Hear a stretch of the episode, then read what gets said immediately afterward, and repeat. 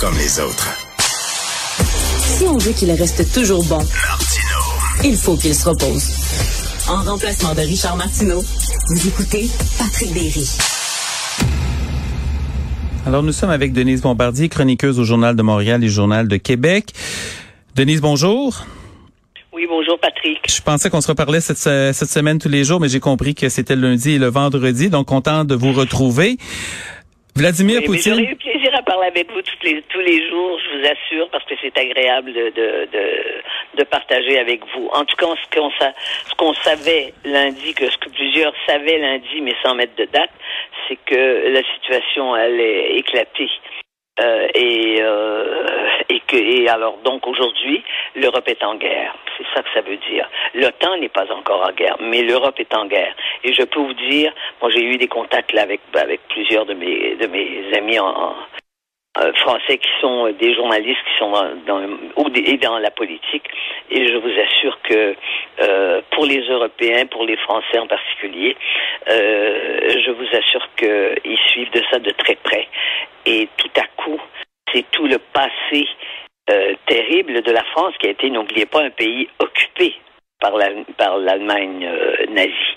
Hein? Et Ouais. là, quand ils voient l'attitude de, de Poutine, euh, eh bien, euh, ils sont pas, ils sont pas étonnés, n'est-ce pas? Et mais quand on, quand ils voient ce qui perturbe là actuellement beaucoup de beaucoup d'Européens, c'est de voir que euh, et c'est la première fois ça avec dans des conflits de cette nature-là, c'est la première fois que le président des États-Unis n'est-ce pas, ne réussit pas à faire l'unanimité sur sa politique dans, ses- dans sa, ses prises de position avec Poutine. Autrement dit, euh, à cause de Vis-à-vis de l'Europe, vous voulez dire? Vis-à-vis l'Europe. Oui, oui, vis-à-vis de l'Europe, pardon.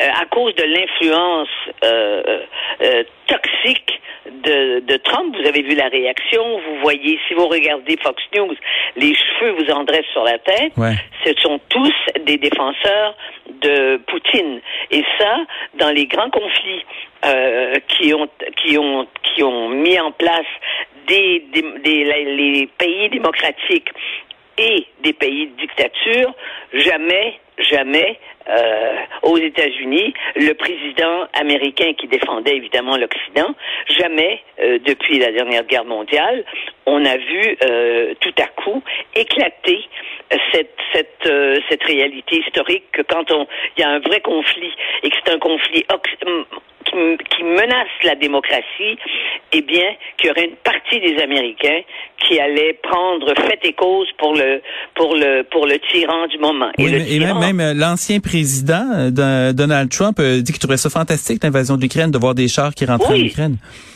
Oui, il a dit c'est du génie et il, il a continué après.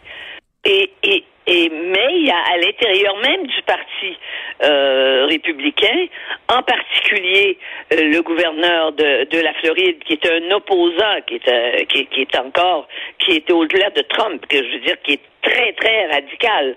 Euh, euh, je parle de, c'est quelqu'un d'extrême droite. Eh bien, lui, il dénonce Trump parce que lui, il veut contester Trump euh, lors de la prochaine élection, c'est évident. Mais euh, c'est quand même c'est quand même dommage que l'image des États-Unis ne soit pas une image d'unité de position vis-à-vis l'agression euh, de Poutine. Parce que c'est ça, si on se rapporte à la Deuxième Guerre mondiale, par exemple, il y avait personne qui trouvait que la, la guerre en Europe était fantastique, mais le débat qui se faisait entre euh, Roosevelt et euh, les, les républicains, même à l'intérieur de son parti, c'est est-ce que les États-Unis doivent ou non intervenir? Mais là, c'est même pas ça. C'est On va plus loin que ça. C'est pas une question de savoir si... Ah non, là vous avez des admirateurs. C'est-à-dire il n'y a pas eu, il y a pas eu un, un ancien président des États-Unis qui est devenu l'admirateur d'Hitler au moment où Hitler a envahi l'Europe, quand même. Ouais. Et là, euh, Les, quelques façon, sympathies qu'il pouvait avoir avant sont effacées quand la, la guerre a commencé, mais là, c'est Ouais. pas le cas. Ça, c'est encore plus fort. Oui. Moi, ce que je trouve, euh, et là, on va revenir euh, au Canada et au Québec, ce que je trouve de, de l'enseignement de, ce- de cette semaine, ça montre, parce que ça, c'est une réalité maintenant. On ne forme plus les jeunes à l'histoire. Je, je suis, je sais qu'une majorité de gens euh, qui, qui ne sont pas les gens de ma génération, euh, donc ne savent ne savent pas là. Je veux dire, on est obligé de faire de on est obligé de faire de la pédagogie euh, euh, ABC, B à bas, pour qu'ils comprennent ce qui se passe. Parce qu'il faut comprendre l'histoire. Il faut savoir que Poutine, d'abord, il faut savoir que l'Union soviétique, Hein, que la Russie n'a jamais été un pays démocratique.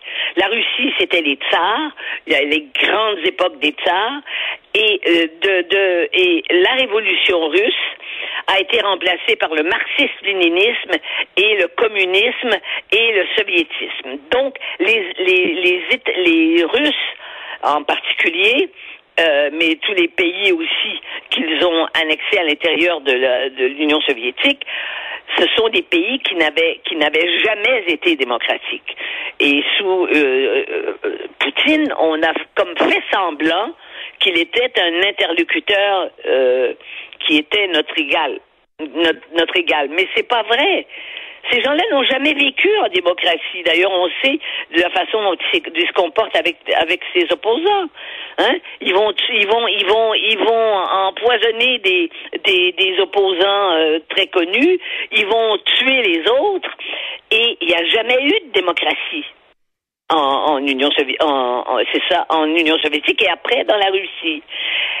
Et Poutine, son grand rêve, c'est au fond la grande Russie. C'est une, c'est une, c'est un rêve historique qui est romantique. Hein? C'est la grande Russie toute puissante. En fait, c'est la Russie, quoi. Hmm. Alors donc, toute la façon dont nous on comprend les relations maintenant d'égalité, euh, du respect des nations, Poutine, il n'en a rien à il en a rien à faire lui de ça. On l'a traité avec nos codes, mais c'est des codes qui lui sont complètement étrangers, donc il, tire avantage du fait que les lui lui il joue pas selon les mêmes règles. Non non, c'est ça, il joue aucunement selon les règles. Il fait semblant dans ses rencontres avec avec avec les, les occidentaux, mais les occidentaux, les chefs occidentaux aussi font semblant avec lui. Mais tout ça est une sorte d'imposture finalement. Et il faut comprendre que lui, ce qu'il veut, après la guerre, après la Deuxième Guerre mondiale, vous savez que les, le, le président américain, euh, le, le, le, Winston Churchill, le premier ministre d'Angleterre, et Staline, le père de toute la, la Grande Russie, eh bien, se sont partagés le monde. Ça s'appelle les accords de Yalta.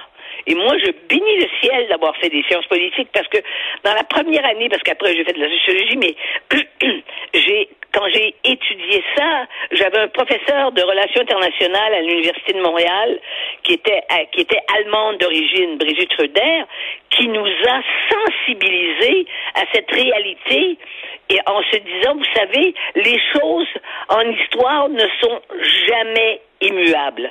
Eh bien, euh, eh bien, dans la tête de Poutine, ce qu'il veut, c'est ça. Il veut être un des trois, de nouveau, être un interlocuteur. Mais là, le troisième interlocuteur, c'est son allié actuel. Et ça, ça devrait tous nous faire trembler. C'est la Chine. Et vous savez que s'il réussit son coup, parce qu'il va le réussir, mmh. là, en, en, en Ukraine, eh bien, imaginez-vous pas que les Chinois euh, ne vont pas, en l'espace de 48